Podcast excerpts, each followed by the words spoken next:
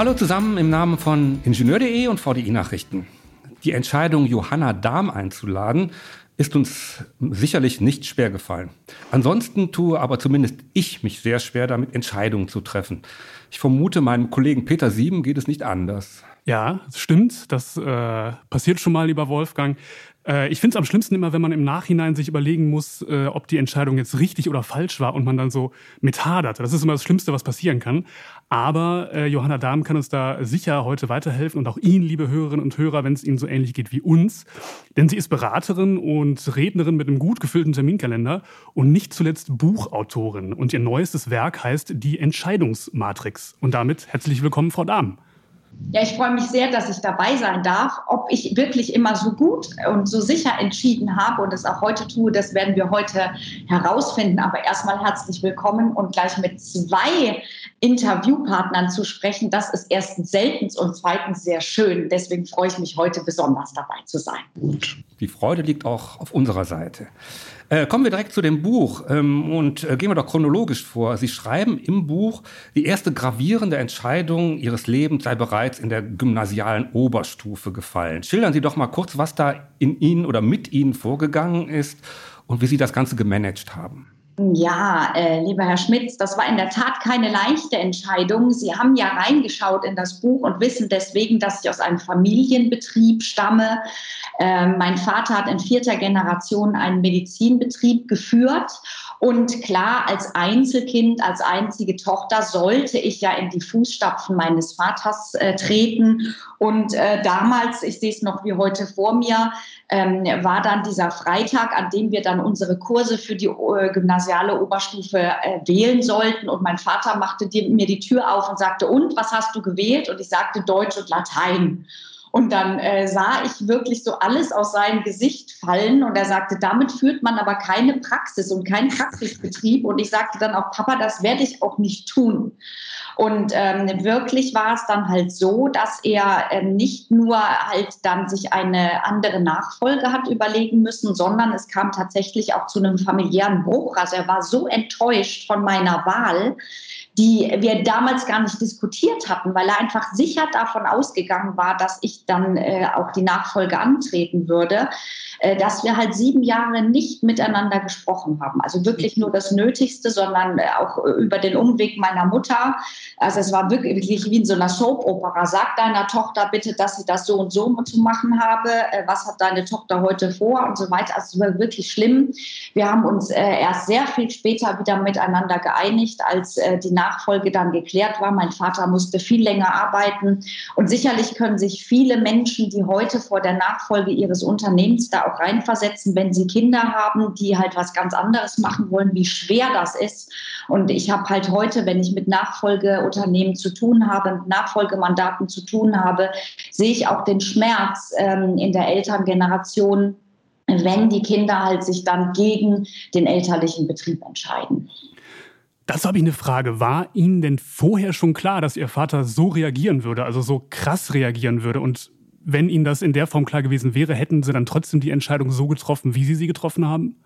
Also ja, ich habe auf jeden Fall hätte ich so entschieden, weil ich genau wusste, was ich nicht wollte. Also ich wusste, dass ich diesen elterlichen Betrieb nicht äh, übernehmen wollen würde, aber dass mein Vater tatsächlich so krass entscheiden würde, äh, also gegen mich quasi zumindest mal vorübergehen und auch gegen die Liebe zu seiner Tochter, das war mir natürlich im Vorfeld nicht klar. Allerdings muss ich sagen, das hätte mich in meiner Entscheidung auch nicht ähm, beeinflusst, weil es ist ja wichtig, auch mal zu wissen, was man nicht will. Das kennen Sie wahrscheinlich, ja. Wenn Sie jemanden fragen, was willst du denn, dann sagen die Leute ja oft, was sie nicht wollen. Ja, also äh, Menschen zu fragen, was willst du denn werden, ist ja jetzt gerade auch wieder wichtig. Oder wenn es vor einer beruflichen Umorientierung eben auch mal sich die Frage zu stellen gilt, was, was will ich denn, was will ich denn jetzt? Jobverlust, äh, äh Reorganisation, Restrukturierung zwingt ja jetzt gerade viele Leute auch nochmal sich zu überlegen, was will ich denn jetzt machen?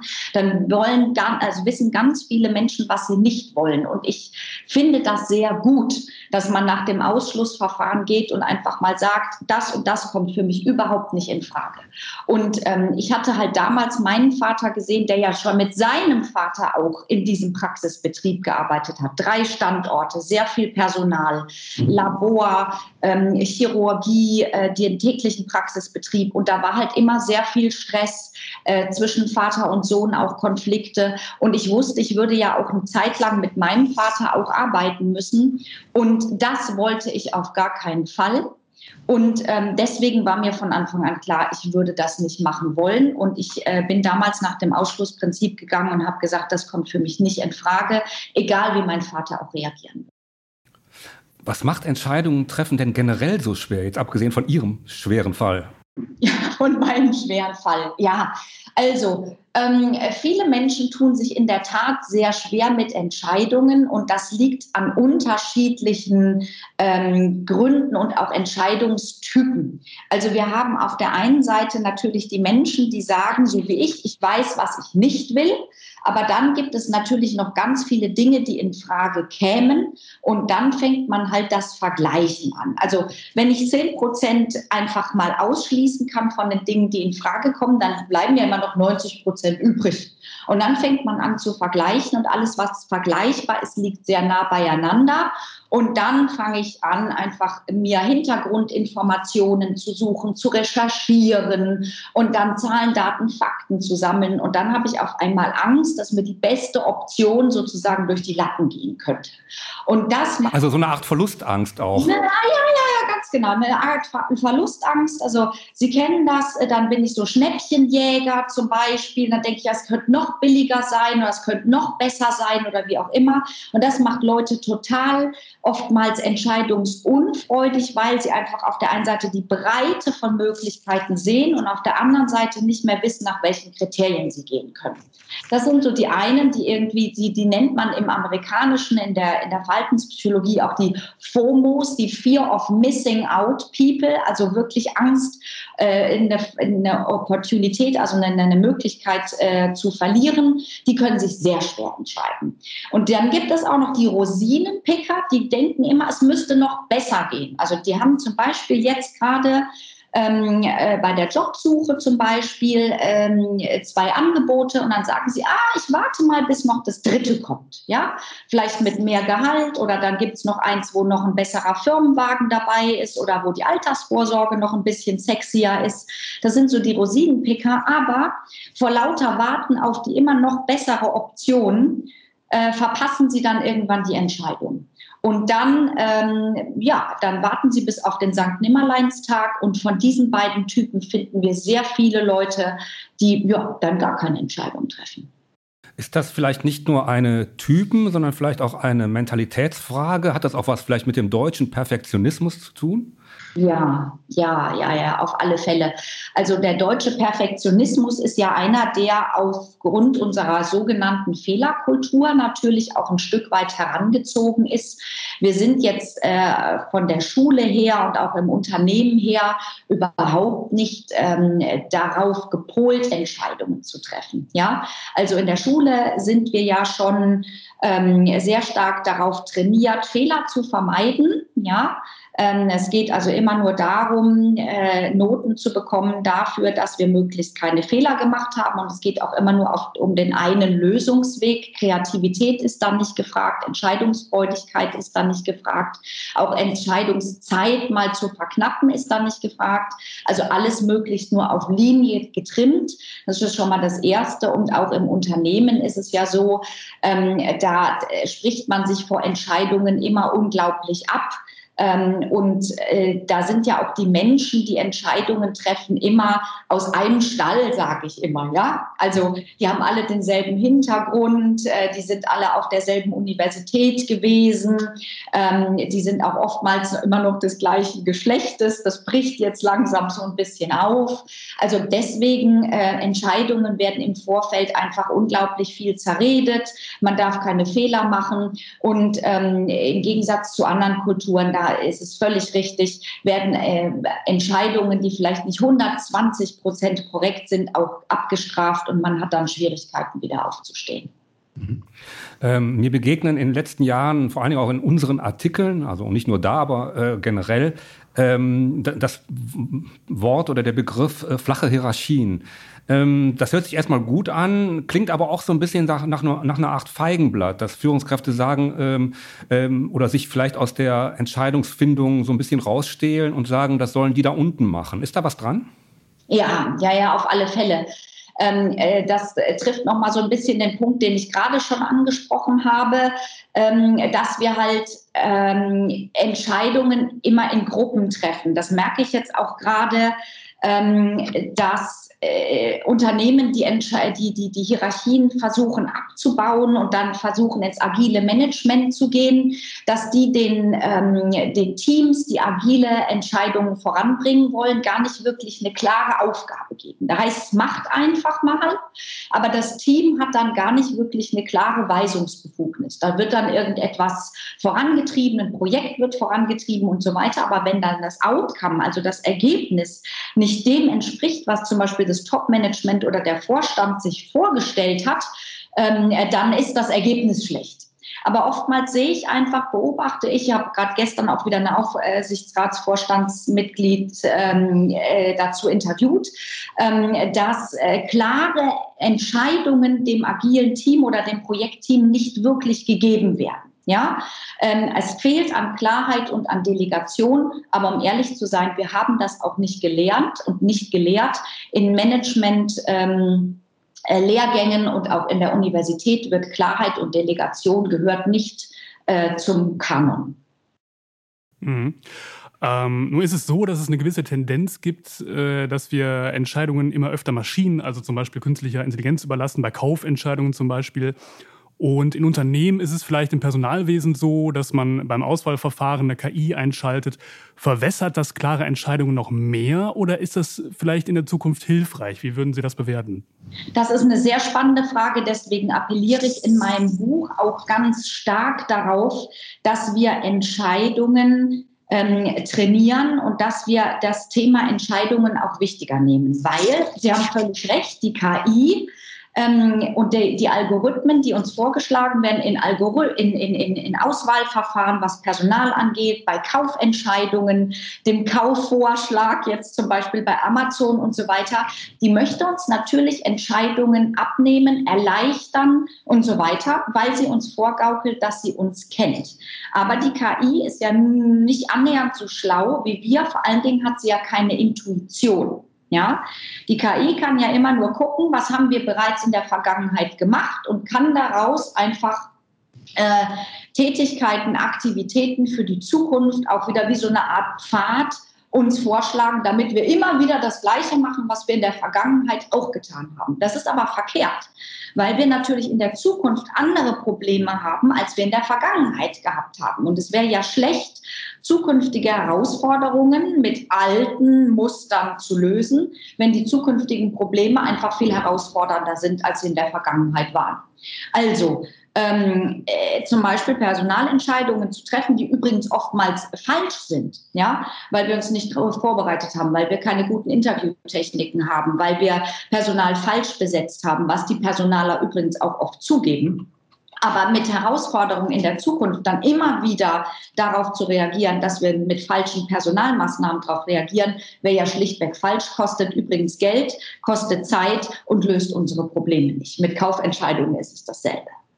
Das heißt mit anderen Worten, äh, Personalabteilungen achten womöglich nicht genug darauf, ob die Leute, die sie an die Führungsposition oder auf die Führungsposition setzen, tatsächlich über Entscheidungsstärke verfügen, richtig? Ja, absolut. Sie sprechen mir total aus der Seele. Wir haben auch nach wie vor die falschen Anforderungsprofile. Und wenn ich einfach auch mal schaue, ähm, womit Jobbörsen zum Beispiel ihr Geld verdienen, also interne wie externe, dann damit, dass wir ein, äh, ein Jahresabonnement äh, zum Beispiel haben auf eine Stelle, die dann ausgeschrieben ist, ob sie besetzt ist oder nicht. Das, äh, die Stellenausschreibung wird dann auch gar nicht mehr verändert, das Anforderungsprofil ebenfalls nicht. Ob das Anforderungsprofil mit den zukünftigen Anforderungen an die Stelle zum Beispiel jetzt noch übereinstimmt oder nicht, ist völlig egal. Aber das Geld ist bereits verdient. Ähm, übrigens kann ja weder die Fachabteilung noch ähm, der Personaler intern, der Recruiter, der Active Sourcer wirklich ähm, nachvollziehen, passen die Anforderungen, die in der Stellenausschreibung stehen, jetzt wirklich noch auf die Anforderungen der Zukunft der Stelle. Wir müssen viel mehr darauf achten. Anforderungen und Kompetenz ist eine Sache, aber Learning, Agility und die Motivation des Kandidaten einfach höher zu gewichten, mal abgesehen davon, dass wir noch immer den Fehler machen, einfach auf so simple Dinge zu achten, ähm, wie Geschlecht, Alter des Kandidaten, hat der eine lineare Herkunft und so weiter. Das alles müsste endlich mal aus den äh, Profilen der Kandidaten raus, inklusive natürlich des Bildes, damit wir Neutralität haben in den äh, Rekrutierungsprozessen und endlich mal auch eine Gender und generell eine Diversity da reinzubekommen. Mhm. Anderes Stichwort ist da Weiterbildung. Widmet sich die Weiterbildung ausreichend diesem Thema? Ähm, dem Entscheiden, Entscheidungsfinden nicht. Witzigerweise brechen wir jetzt langsam damit auf. Ich habe mit der Makromedia Hochschule eine große Studie gefahren und wir haben gesehen, dass über 50 Prozent der Führungskräfte, die dort an der Makromedia Hochschule nochmal einen ähm, Abschluss machen, gesagt haben, sie haben keine Methode und keinen wirklichen Plan, kein Instrument, wie sie Entscheidungen treffen, wünschen sich das aber. Und die ersten Unternehmen reagieren auf. Also ich habe jetzt ähm, im September den ersten großen Workshop mit Führungskräften zum Thema, wie entscheide ich wirklich und baue an Masterminds dazu, das machen zu können. Meines Erachtens ist es aber noch viel zu kurz gegriffen. Das heißt, ich ähm, bilde jetzt auch ähm, Trainer und Coaches darin aus, Entscheider weiter auszubilden darin.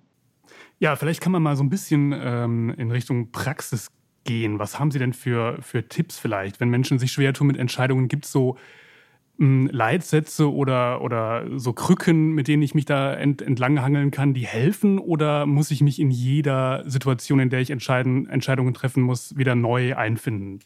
Ja, ich bin dankbar, dass Sie das fragen. Also wir haben ja schon festgestellt, dass äh, Menschen, das haben wir vorhin diskutiert, sich generell einfach viel zu lange mit äh, im Vorfeld einer Entscheidung, mit dem Sammeln von Informationen und so weiter aufhalten. Und da gibt es Studien in Amerika, übrigens seitens der IT und der Ingenieure, die herausgefunden haben, dass wir äh, im Grunde durch Entscheidungszeitverknappung auf äh, die gleichen oder sogar bessere Ergebnisse bei Entscheidungen kämen. Da gibt es Tim Griffiths, der einfach da mal gesehen hat, dass egal ob Sie jetzt ähm, eine Immobilie suchen oder ob Sie äh, den Partner fürs Leben suchen oder ob Sie eben eine Managemententscheidung treffen wollen, in einem Drittel der Zeit die gleiche oder sogar bessere Entscheidung treffen. Das finde ich ganz spannend. Also das wäre mein allererster Tipp einfach mal zu sagen, ein Drittel der Zeit reicht, ja, nimm dir von Montag bis Sonntag und dann verknappe, dann hast du Dienstagabend die richtige Entscheidung getroffen, ja.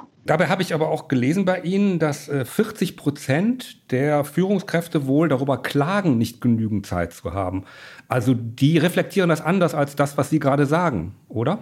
Ja, ja, ja, und das ist genau die Krux bei der Sache, weil sie halt so viel Angst haben, Fehler zu machen. Ja, weil wir ja immer noch intern durch die Schule gelernt, im Management und im Unternehmen einfach fortgeführt, weil wir halt so entscheidungsschwache Führungskräfte und auch Managementstrukturen haben, die Experiment nicht ähm, honorieren, sondern nur Fehler abmahnen. Ja, das bedeutet, ich würde einfach sagen, ähm, nimm dieses Entrepreneurial Spirit und diese Entscheidungsstärke, die du haben möchtest und die du auswählst, ernst und honoriere tatsächlich Entscheidung und Experiment, als dass irgendjemand zu 99 Prozent was richtig macht, aber du strafst dieses eine Prozent ab, was vielleicht manchmal nicht richtig ist.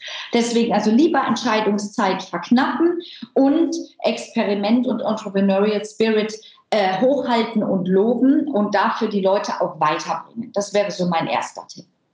Äh, mein zweiter Tipp wäre wirklich, ähm, Leute mehr in lernenden Organisationen, das predigen wir seit den 50er Jahren, wir machen es aber nicht, wirklich in lernenden Or Organisationen wirklich nicht an Kleinigkeiten aufhalten lassen, sondern ins Tun bringen. Ja, also ähm, wir sagen ja immer einfach machen, einfach machen, aber dann haben wir intern SOPs und wir haben Formulare und wir haben so viele Dinge, die wir erfüllen äh, müssen, bevor wir tatsächlich mal was tun. Wir haben dann Arbeitskreise und diskutieren, das sehen wir ja jetzt gerade wieder bis hinein in die Politik, ähm, aber richtig tun, tun wir nicht. Und ähm, meines Erachtens ist es jetzt wichtig, nachdem wir Entscheidungszeit verknappt haben, das war mein erster Tipp. Der zweite Tipp tatsächlich mehr Agilität, mehr Experimentierfreudigkeit und tatsächlich dann auch Ergebnisse liefern und darauf weitermachen. Das ist mein zweiter Tipp. Und dabei nicht die Kleinigkeiten äh, so groß machen, dass wir dann äh, nicht ins Tun kommen. Ähm, und der dritte Tipp ist, und da sind wir natürlich groß, wir Deutschen. Wir denken ja immer an das, was alles passieren könnte. Also wir machen ja den Worst-Case-Szenario. Ähm, äh, da lacht der Herr Schmitz wahrscheinlich schon. Also wir denken ja immer, Datenschutz ist so schwierig und Risiko ist so groß und was könnte alles passieren? Ja, das könnte alles passieren, aber wir sollten diese Dinge nehmen und trotzdem handeln, indem wir einfach einen Turnaround finden und dann arbeiten. Ich ne, gebe ein Beispiel, Corona-App. Ja, also warum hat man nicht am Anfang von Corona die 100 klügsten, jüngsten Programmer einfach in den Think Tank gepackt und hat gesagt, wir wollen eine super Corona-App haben und zwar unter den Bedingungen Datenschutz und Risiko und hat, hätte ihnen meinetwegen 30 Tage gegeben und hätte dann gesagt, okay, jetzt haben wir eine super Corona-App, anstatt in irgendeiner Weise irgendwas zu kopieren und dann 500 Mal äh, ältere, wahrscheinlich mit den neuesten Applikationen nicht so vertraute Menschen äh, zu befragen und dann nicht wirklich gute Dinge zu liefern. Das wäre mein dritter Tipp. Mhm. Jetzt haben Sie das Stichwort Politik und Corona gerade selber gebracht. Ich höre so ein bisschen raus, dass Sie die Art der Entscheidungsfindung in dieser Pandemie in der Regierung jetzt nicht für optimal halten. Ist das richtig? Ja, wobei ich gleich da auch zurückrudern möchte. Ich möchte nicht in der Haut der Entscheider stecken und äh, für die Bundesrepublik und vielleicht auch darüber hinaus entscheiden. Ja, ähm, denn das Bashing und, der, und die Unzufriedenheit der Bevölkerung ist einerseits natürlich verständlich, andererseits, wir haben momentan, keine Ahnung, 80 Millionen Virologen, 80 Millionen Bundeskanzlerinnen und Bundeskanzler und äh, wahrscheinlich möchte trotzdem keiner von denen am Ende des Tages auch nur für einen Tag das Amt ausfüllen. Das muss man auch mal wieder sagen. Ja, ähm, ich verstehe allerdings die Unzufriedenheit aus dem Grund und wahrscheinlich sind wir hinterher auch alle klüger klüger. Ähm, aus folgendem Grund. Ein paar wichtige Regeln sind beim Entscheiden wahrscheinlich unterlassen wollen, die ich mich anmaßen möchte, hier an der Stelle mal ähm, zu nennen. Und die helfen wahrscheinlich nicht nur ähm, bei dem Management einer Pandemie, sondern aller großen Risiken. Und die werden tatsächlich in High-Risk-Organizations, so nennt man Organisationen wie zum Beispiel äh, Kernkraftwerke, Kernreaktoren und so weiter, äh, HROs, ähm, die werden angewandt. Und zwar Klarheit und Konsequenz in allumfassenden Verhaltensregeln. Das ist ganz, ganz wichtig und das hat man meines Erachtens hier gerade zu Beginn der Pandemie versäumt und hat ein bisschen zu lange dieses Hin und Her angewandt, was natürlich in einem föderalistischen Staat wie unserem auch nicht ganz einfach ist. Ich hätte mir gewünscht, ein klares Statement zu Beginn und verschärfte Maßnahmen ganz zu Beginn, so dass wir kristallklar gewusst hätten, alle in Deutschland, wie wir uns über alle Bundesländer hinweg zu verhalten haben, ähm, so dass es quasi ein Lehrbuch für jeden Bundesbürger und jede Bundesbürgerin gegeben hätte. Ähm, und mit absolut verschärften Maßnahmen, die man dann hinterher hätte vielleicht lockern können, wenn es angemessen gewesen wäre, statt umgekehrt es am Anfang nicht ernst genug zu nehmen. Und äh, jedes Bundesland hätte einzeln entscheiden können ähm, und hinterher die Zügel dann straffer und straffer zu ziehen. Das wäre meines Erachtens besser gewesen, wohlwissend, aber dass wie jedes Change Management es ist immer eine OP am offenen Herzen und ähm, ja, der Patient hier heißt halt Corona. Das ist schon schwierig. Aber wir hätten es wirklich straight halten müssen zu Beginn äh, und für alle gleich und den Föderalismus hier aushebeln müssen. Die Politik hat in diesem Fall, ähm, was sie wahrscheinlich sonst in der Regel auch tut, aber in diesem Fall was besonders offensichtlich, äh, Experten zu Rate gezogen. Jetzt übertragen auf die Unternehmenswelt. Äh, wann weiß ich, wann ich Experten von außen dazu nehme?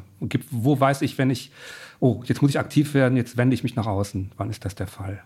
Das ist äh, ganz toll, dass Sie das fragen. Ich, ähm, ich wertschätze das sehr. Wir haben natürlich immer die Frage, äh, zu beantworten und das können viele Unternehmen gar nicht oder gar nicht mehr was ist eigentlich meine Kernkompetenz? Und das ist so, finde ich, eine wirklich wichtige Frage. Ähm, die viele gar nicht beantworten können. Was machst du denn da eigentlich? Wofür stehst du? Wie ist deine Positionierung? Und alles, was jetzt nicht in meine Kernkompetenz fällt, ähm, da sollte ich mir einen Experten zu Rate ziehen. Das ist zumindest mein, mein Rat an der Stelle. Ähm, denn wenn ich jetzt vor der ersten Führungsaufgabe stehe, dann brauche ich einen Mentor. Als Ingenieur äh, brauche ich vielleicht einen Management-Trainer.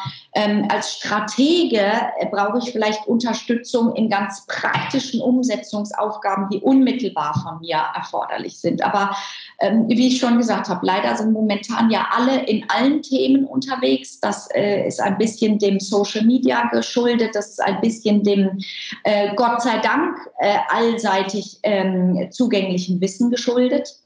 Aber man sollte dann auch wieder sagen, wo ist mein leistungsstärkstes Angebot? Was ist mein nachgefragtestes Wissen? Daraus die Schnittmenge bilden und sagen, das ist meine Kernkompetenz, darin will ich bleiben. Und da brauche ich dann auch einen Experten bei all dem, was äh, vielleicht darüber hinausgeht, wo ich mich aber dann tatsächlich auch weiterbilden will oder wo ich muss, äh, weil ich Schwierigkeiten am Markt habe oder weil ich ja jetzt einen Turnaround hinkriegen muss.